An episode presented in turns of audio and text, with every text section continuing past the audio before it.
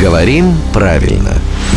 Здравствуйте, Володя. Доброе утро. Давайте спросим, какое любимое число у Евы? Ева, какое у вас любимое число? Семь. Несложно догадаться. Неожиданно, почему же? Ты не перестаешь удивлять, Ева.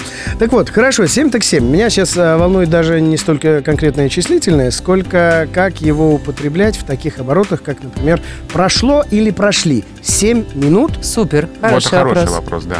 А если вот в таком сочетании есть слова дней, лет, минут, секунд, часов, неважно, и числительное, то сказуемое, если мы просто говорим о течении времени, ставится в единственном числе. А, прошло 7 минут. Но если мы говорим о значении для кого-либо этого отрезка времени, о влиянии на что-либо, то тут уже множественное. Ну, например, 7 минут ожидания меня показались вам- Е- Еве показались показались вечностью. Еве вечностью. Да.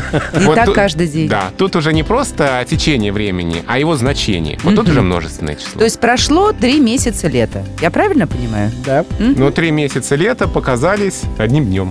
Главный редактор «Грамоты.ру» э, знает, что говорит. Зовут его Владимир Пахомов. Он приходит к нам каждое буднее утро в рубрику «Говорим правильно» в 7.50, 8.50 и в 9.50 как штык.